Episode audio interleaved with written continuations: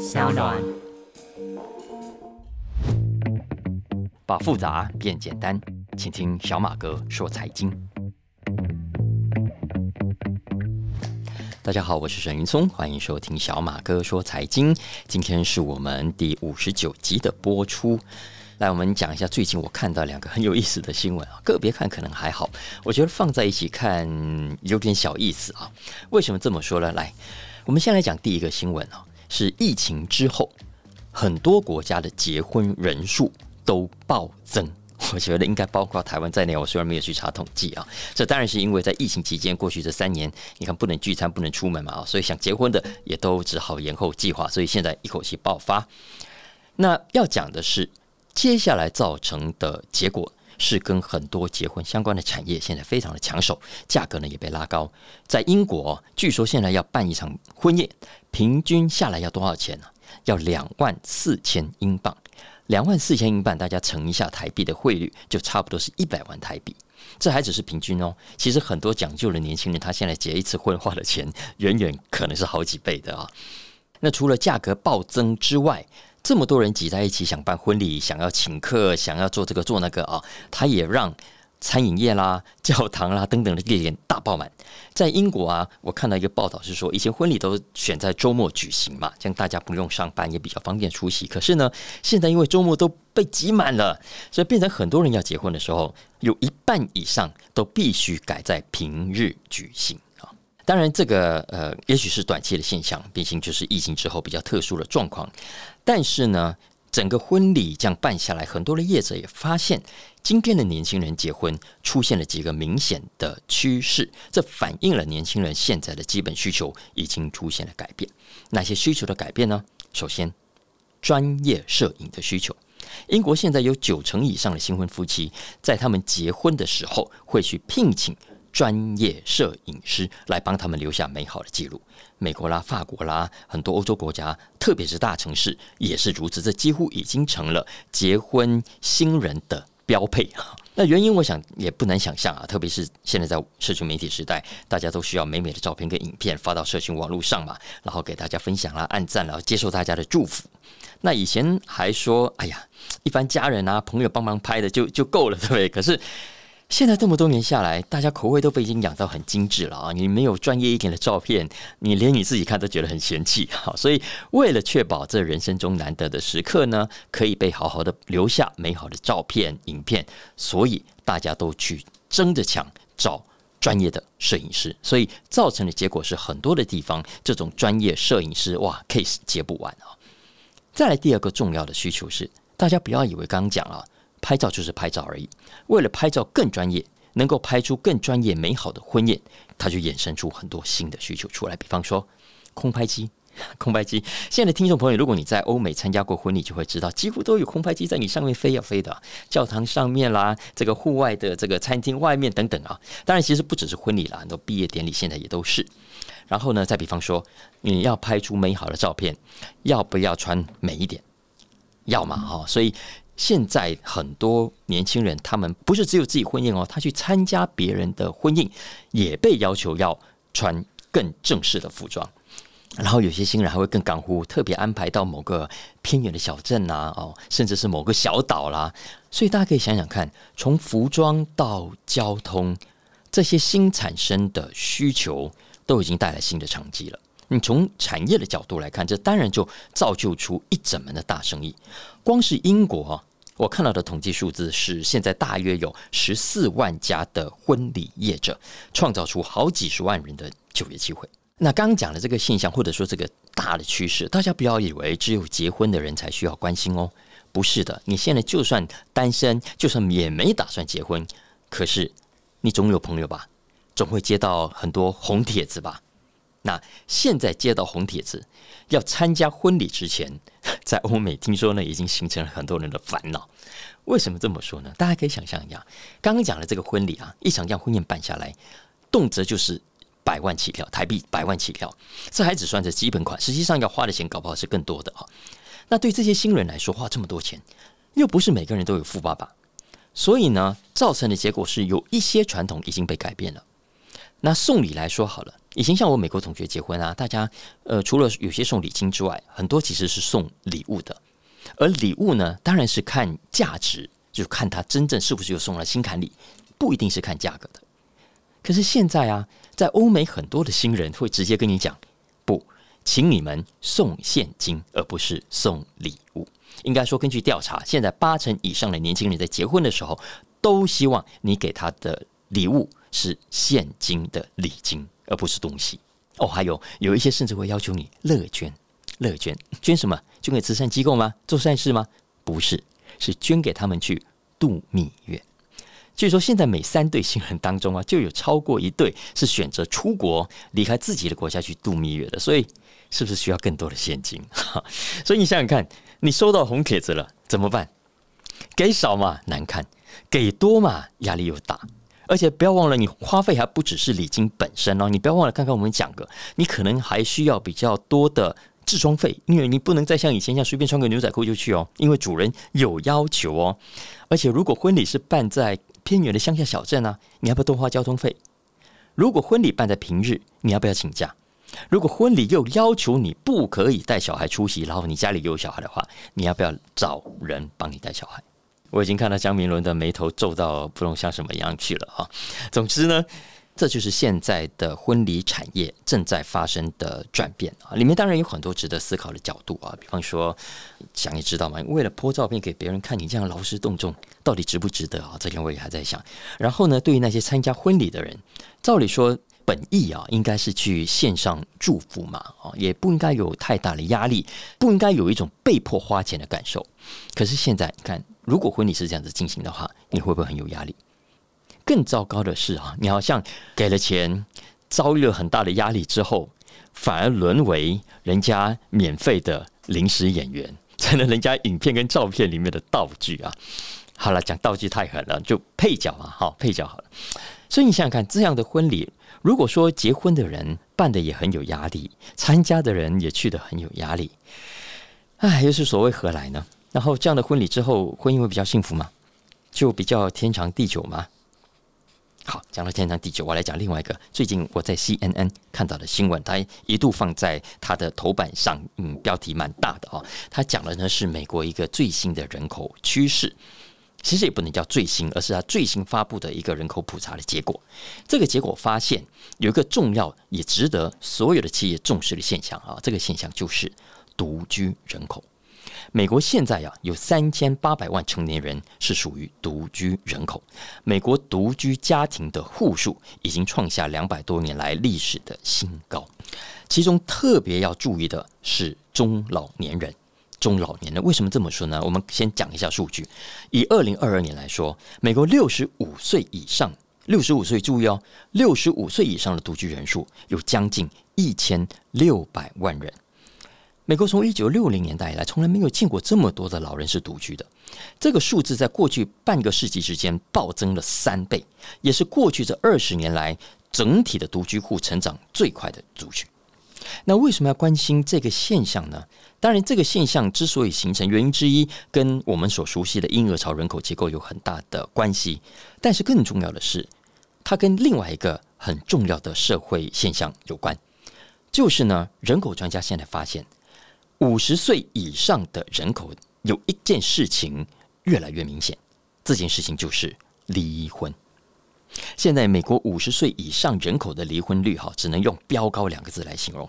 从一九九零年到二零一零年这十年间，美国五十岁以上人口的离婚率，大家知道吗？暴增了一倍。现在美国每三对离婚的夫妻当中，就有一对是五十岁以上的。而且大家不要以为那种离婚啊，一定是花花公子才这样，像江明伦那样才这样啊。很多离婚的夫妻都是结婚了很多年了，那些太久了我们就不要讲。你看最近这几年离婚的这种很有名的人，比尔盖茨，比尔盖茨跟梅琳达在前年二零二一年离婚了，他们结婚了多久？二十七年。在过去这二十几年当中，我不相信他们没有吵架，不相信他们没有想过要离婚，可是。偏偏就等到二十七年之后，大家都已经七老八十了，才来离婚。比盖茨早两年，还有一个人离婚，就是 Bezos，，Amazon 的那个 Bezos。Bezos 跟他老婆结婚多久？二十六年。还有最近大家一定联想到加拿大总理杜鲁道，前阵子不是离婚吗？他跟老婆结婚多久？十八年啊！所以这些人都不是啊，反正就是见异思迁，每隔两三年就换一个伴侣啊，像那个里奥纳多这样啊，不是的，人家都是结婚了很久之后，可是却到了五十几、六十岁之后，哎，突然之间决定离婚了。那总体来说，美国的离婚率现在已经出现了下降的趋势，可是呢，偏偏就是六十五岁以上人口的离婚率现在有增无减。人口专家现在叫这种现象叫灰发离婚啊，叫 Gray Divorce。那也有人叫它做银色分手啊，叫 Silver Splitters，银色分手族。Anyway，不管是叫呃这个灰发离婚族，还是银色分手族，因为因为很多人未必是结婚嘛，啊，他可能是同居，然后就是伴侣，但就到了五六十岁就决定说，算算，老娘不跟你一起住了，我要单单飞了啊。Anyway，这种现象啊。人口专家预估，未来几年只会更加的严重。为什么呢？因为在定义上，by definition，所谓的婴儿潮，以今年来说，大约就介于五十九岁到七十七岁之间。所以大家可以预期，在这个年龄层，独居的老人。离婚的老人在这个大趋势底下只会更多，只会增加。这个现象当然有很多值得探讨的角度啊，比方说接下来会怎么样啦？这个社会会出现什么样的需求啦？但是这 always 是小马哥很有兴趣的题目啊，所以大家都可以去想一想，在自己的产业里面，在这样的人口趋势底下有什么搞头？你可以做什么样的准备啊？比方说，你看在我们出版业，我们要不要出更多陪伴啊，或者是教导老人怎么样独居更快乐的书啊？然后我们书的字体要不要更大 等等啊？那你的产业呢？我相信一定有很多同样好玩的变化。当然，也有人开始回头去研究，why？为什么？为什么结婚这么多年了，为什么都已经迈入人生最后的阶段了，你还要选择离婚呢？这在过去很多人是不能理解的哦。因为你想想看，如果真的相处不下去，你为什么不更早离，而是老了再来说分手？我我相信，对于这个现象，大家一定都有各自自己的观察。比方说，我想最常见的原因，可能是为了孩子嘛，然后就是为了给孩子一个看起来完整的家，而不是破碎的离婚家庭。所以呢，当孩子还小的时候，夫妻俩就算彼此看不顺眼，都还是决定勉强在一起啊，一直等孩子长大了再来决定要不要分手。光是我身边，这是真实的哦，就有好几对朋友是这样的。我其中有两个很好的朋友，他们都是在孩子满十八岁那年正式分手的。其实早就已经那个彼此看不顺眼很久了，但是还是忍住住在同一个屋檐下，直到孩子成年。不过，这当然也只是小马哥说的这种比较非科学的观察了，不见得是多数啊。你看，比方说刚刚讲杜鲁道，他最小的孩子今年才九岁啊，他不是还不是照样离婚？所以我讲孩子因素可能只是原因之一，更多的原因，或许说真正的原因，可能要留给专家去研究，我们不能乱猜，因为这不是一个很单纯或者可以随便乱讲的现象啊。要决定挥法离婚或者是银色分手。他跟年轻人的分手是很不一样的两件事情啊！你你必须考虑的点，老实说，我认为是非常多的，跟年轻人是不一样的。比方说，接下来你要怎么生活？你过去这二三十年来都跟同龄人一起生活，也许经济上好吗？就算不完全仰赖他，但你在生活上可能是必须彼此某种互补的。嗯，灯泡坏了，那个洗锅洗碗啊，院子里的杂草等等，这些这些未来也代表着你可能是一个人要来的。好，如果不是的，你可能就要再婚，要另外找一个伴侣啊。可问题是，如果婚姻如果有伴是可能会造成不愉快的，请问你还不要再来一次呢？所以，如果不要的话，那你回头选择一个人独居之后所遇到的各种生活上的问题要怎么解决，都是你在离婚的当下、分手的当下，可能都要去思前想后想很多的啊。你有体力的时候，可能还觉得没关系，但你迟早总有体力衰竭的时候，那你到时候怎么办？要不要住安养院啊？等等，总之 往下想很多的了哈。那这些其实都是所谓的灰发离婚啊，或者是银色分手要面对的现实问题。这也是为什么过去年纪大的人，很多人都以为比较少会分手、离婚啊、分手，那是热血方刚的年轻人才会这样啊，有没有？可是现在情况慢慢的倒过来了，很多人再老都想离婚。那这到底反映什么样的社会现象？哈，以后小马哥如果有看到好看的文章、好看的分析，再来跟大家分享。不过，我觉得独居之外啊，很多人就算不是独居，可能也是孤独的。而讲到孤独这件事情，可能就不限于高龄的中老年人了。很多年轻人啊，甚至儿童，现在可能都比过去更孤单。小马哥以前也跟大家讲过。这个现象也持续好些年了，我们也已经出现了很成熟的所谓寂寞商机，也蛮好。就是现在人越来越寂寞，所以呢，呃，陪伴的工具，比方说以前的 iPod 啦，听歌就是一种典型的陪伴的工具，或者现在很多的宠物啊，很多毛小孩也是很典型的寂寞商机的其中一部分。但是呢。其实这几年来，因为 smartphone，因为网络，因为社群媒体继续的普及，这个现象，老实说，在疫情之后有更加恶化的迹象。在疫情之前，其实已经很明显了。我我跟大家讲一个数据，这是我最近看到的。他说啊，我们每个人不是都早上醒来到晚上睡觉前会做很多的事情嘛？有时候是跟别人一起，有时候是自己一个人。那大家有没有去回头观察过自己？你一个人独处的时间有多少？我给大家参考一下，在美国一个大规模的统计的结果哈，在美国呢，美国人在二零零三年每一天当中平均独处的时间，就一个人啊，没有人理他，没有人跟他讲话，两百八十五分钟，这是扣除睡眠之外醒着的时间哦，两百八十五分钟，大家去除六十，就会得出四点七五个小时，也就是四个小时又四十五分钟。那是在二零零三年，到了二零二零年，十七年之后，美国人独处的时间是多少呢？增加到三百三十三分钟，除以六十，你会得出五点五五个小时，哈，就几乎是六个小时了。所以你想想看啊，如果一天有二十四小时，你睡眠八个小时，剩下十六个小时。十六个小时里面啊，呃，扣除工作啦，有的没有其他事情之外，原来在二零二零年的时候，每个人平均每天就有六个小时是独处的。不要忘了，我们刚刚讲的是平均两个字哦，嗯，也是说还有很多人是超过六个小时的。所以大家可以算一下啊，你观察一下自己平均每天除了睡觉、除了工作之外，你自己一个人搭捷运啦、搭公车啦、呃，走路啦、运动啦、划手机啦。这个时间有多少？我相信啊，我相信至少也是好几个小时的累积下来。你可能觉得啊，几分钟几分钟，哎，划手机，你划那很多人在划那些抖音啊、YT Shorts，很花时间的耶。你不知不觉可能就半个小时过去了啊。所以累计下来一天，你恐怕有好几个小时，其实身边没有人，你也没有跟别人讲话，你就是对着荧幕在傻笑，你就是对着荧幕一直在划你的手。那很多人划手机的时候啊，可能会感觉很热闹，对吧？很多朋友，然后哎呀哒哒哒哒哒哒，用手打很多的话。可是，你放下手机，回到现实世界，发现，哎，怎么好像跟身边的人、旁边的人没有什么话要讲啊？然后好像也真的越来越少朋友了。你甚至不太会在现实生活中动你的嘴巴讲话，跟人家聊天了。然后你生活中、现实生活中，我不是说网友哦。的亲密朋友也越来越少了。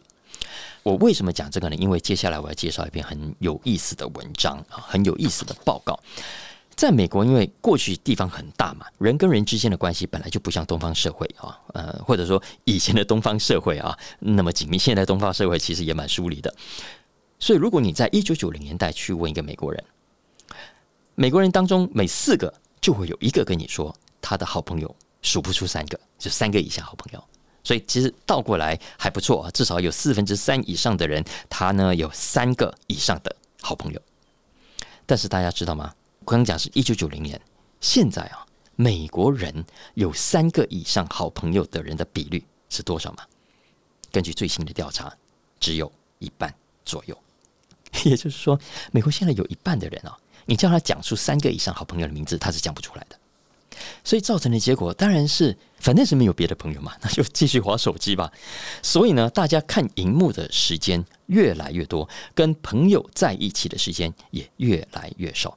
在美国，二零零三年平均每一天跟朋友相处的时间是六十分钟，现在呢，二十分钟。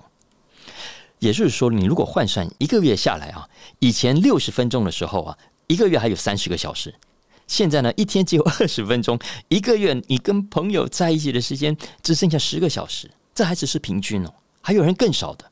这些虽然是来自美国的统计数据，但老实说，我觉得我们身边可能差不多，搞不好更惨。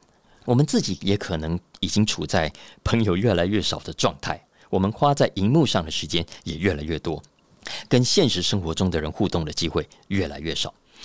这个啊，在定义上已经是社会学家很关心的一个现象，叫做孤独，或者叫社会孤立现象 （social isolation）。那如果这个社会继续这样下去，那会怎么样？会发生什么样的事情？我们现在如果知道了，接下来又该怎么样应应啊？如果大家关心这个现象，小马哥推荐大家读一份美国最近发表的报告。这份报告呢是美国拜登政府的 Surgeon General 啊，嗯，中文我查了一下，好像叫医务总监啊，但中文翻译暂且保留。英文呢叫 Surgeon General。这是他在五月份才发表的一份报告。报告里面就针对以上我们讲的这个 social isolation 这个 loneliness 这个寂寞的现象提出了他们的忧心。我上面这些数字就是来自刚刚讲的这份报告。根据这份报告，美国呢已经出现了 epidemic of loneliness and isolation，也就是寂寞与孤单的流行病。那这种流行病。就像之前的 COVID 一样啊，它会大规模的威胁我们的健康，也会改变我们社会很多的样貌啊。比方说，举个例子，政治好了，大家可能没有想到吧？像这种孤独，像这样的寂寞现象，其实在政治上也是有影响的。它让我们的政治变得更极端，变得更水火不容，动不动呢就去 cancel，就去取消人家，动不动呢就把自己意识形态不一样的那些人给妖魔化。恐怕都跟这个现象有关的。几年前，那个克林顿的老婆希拉蕊啊，希拉蕊不是输给川普了吗？那希拉蕊她最近啊，就在美国一份知名的政治期刊叫《大西洋》（The Atlantic），他发表了一篇文章。他认为，希拉蕊认为，美国极端分子现在呢，就在利用刚刚讲的这种 loneliness 的现象来遂行自己的政治目的。他说啊，这个叫做把寂寞。武器化，我们刚才讲寂寞商机。希拉蕊说，在政治上呢，这些人是把寂寞给武器化，the weaponization of loneliness。他说，这些现在聪明的媒体，这些狡猾的政客，看准了今天被社群媒体绑架的选民，设计出各种的阴谋、各种的招数，结果让我们傻傻的一边划手机，一边呢不知不觉成了人家伤害对手的武器，被拿来伤害他们的政治对手。然后，大部分的选民都没有意识到这么做其实伤害了自己的国家，当然最后也害了自己。好，那刚讲的这份报告总页数大概我算了一下，八十页多一点。不过后面因为都是附注啊跟参考资料，真正的文本大概只有六十八页，总共分成四大章，分别谈到对个人健康啦、对社群健康的影响。好，大家可以读一读。呃，个人健康其实这里不是我要。强调的重点，因为大家应该也都可以想象到，过去有很多哈佛大学啦，呃，发表的报告都已经告诉大家，孤独啦、寂寞是会影响一个人的健康的。很多人会觉得啊，我不抽烟不喝酒，为什么呃也没有活得特别的长？可能原因就在这里啊。但这篇报告更重要的是提醒大家，它对于我们这个社会，对于整个社群健康啊，社群的健康的影响是非常大的。那大家如果没有什么太多时间阅读的话，只是想知道怎么做，老实说，我觉得大家也应该对以上这些现象，呃，感同身受了。包括小马哥刚刚讲的这些问题，我觉得不太需要别人来帮我们证明，我们都知道这是正在发生中的事情，只是不知道可以怎么办。那如果大家关心的话，不妨跳到刚刚讲的这个报告的第五十四页，因为它很直接给大家一些 guidelines 啊，一些指导，呃。可以怎么做？如果你是政府部门啊，你可以做哪些事情啊？如果你在医疗体系可以怎么做啊？在教育体系是老师啊，或者是教育政策制定者，你可以参考这里的内容。不过啦，我自己看哦，他这份报告呃的这个部分的建议，我自己把它分成三大类。一大类呢叫做对牛弹琴类，因为它里面很好玩。它里面有两个项目啊，一个是他建议科技公司可以怎么做，What technology companies can do。另外一部分呢，叫做 What media and entertainment industries can do，就是媒体跟这个娱乐产业可以怎么做。那这两个部分呢，我称之为叫对牛弹琴哈。老实说，如果科技业、如果媒体业会办起这件事情的社会责任的话，我们今天就不会掉到这个地步了啊。但除了这个之外，呃，我觉得了哦，他呃，对于政府部门、对公部门、对于民间非营利部门的建议，这个部分虽然比较看起来空泛，但我觉得没有办法，它毕竟就是一个大规模的报告嘛啊。那但是我觉得不妨作为呃，如果大家是在这一类的机构服务的话，当做一个出发点的架构，然后根据这个呢，再往下衍生出更多实质的内容，我觉得是可以参考的。但最后一大类，呃，我认为它还蛮实用的，是针对我们家庭、针对家长，特别是针对我们个人。那这个部分，我觉得诶，很值得花点时间看一下哈。比方说，对家长来说，他建议家长呢，可以用各种理由，务必要带着孩子参加更多的社区活动，然后尽可能的延缓孩子使用社群媒体的年龄啊。像我们家小孩，我到现在还是没有给他们用 social media，然后。要去多观察他们的行为啊，有没有出现长期使用网络所出现的问题跟现象啊？如果有的话，要早一点去寻求协助啊，然后想办法帮孩子呃跳脱呃可能会面对的问题。那至于个人可以怎么做呢？里面也讲的很具体哦，在第六十六页这个报告里面，他说，第一很重要的出发点就是呢，我们每个人都要知道网络很好玩没有错，但是呢，实质生活中的社群活动。也是好处非常多，也非常重要的。大家一定一定要真正去认识这一点，否则你没有足够的动力啊，把自己从荧幕里面拉出来。第二个呢，他很具体的告诉大家，你每天真的要有意识的去提醒自己，多花一点时间跟你的朋友、跟你的家人相处，在真实生活中去聊聊天啊。再来第三，也是很重要的提醒，大家在聊天的时候，尽可能去降低这些电子工具的干扰。比方说，很简单的，你千万不要在一边吃饭一边看手机，你不要一边跟别人聚餐一边还不断的在划手机，这没有礼貌是一回事，它其实不知不觉的会影响到你的社群活动啊。当然，还有在现实生活中，尽可能如果可以的话啊，去跟背景不一样的人互动，然后去培养更多的兴趣。这个老实说，讲起来很容易啊，做起来我相信很多人会觉得蛮困难的哈，尤其是现在。我我不知道大家怎么样，我我现在很多的朋友啊，哎，蓝的就跟蓝的聚餐，绿的就跟绿的聚餐，绿的聚餐哈，他如果不小心主人邀了一个蓝的朋友去，他可能就会被这些朋友给修理，这实在是现在很很奇特的一个现象。如果你的朋友没有这个现象，很好，恭喜你，那就维持继续这个样子。否则的话，如果你发现你现在越来越跟自己背景相同啦，这个意识形态一样的人。吃饭、互动、交流，那也许该提醒自己，也许呃，多跟不同想法的人一起互动，没有什么不好的。然后，尤其如果回到网络上，这篇报告提醒大家，那些负面情绪很强的人啊，在网络上要赶快把他拉黑。OK，Anyway，我会把这份报告的连接放到小马哥说财经的 FB 粉丝页上，有兴趣的听众可以去找来看。我想我应该也会把它放在我们这一期的说明里头，大家有兴趣也可以把它点开来啊。那我们刚刚讲的，我最后赶快做一点结论啊。我们刚刚讲的这个荧幕时间变多，陪朋友时间越少，其实在青少年的部分是更加的严重的。在美国的研究啊，十五到二十四岁这个年龄层，在二零零三年就是。二十年前的时候，他们平均每天跟朋友在一起的时间还有一百五十分钟，超过两个小时耶。可是现在只剩下多少？四十分钟。二十年的时间，整整少了百分之七十。而且这还是疫情之前的统计，统计到二零二零年。大家想看，经过这疫情三年，他会更多朋友在一起的时间还是更少啊？所以我们回头想想，啊，这个世界真的是变得很怪哈。当然。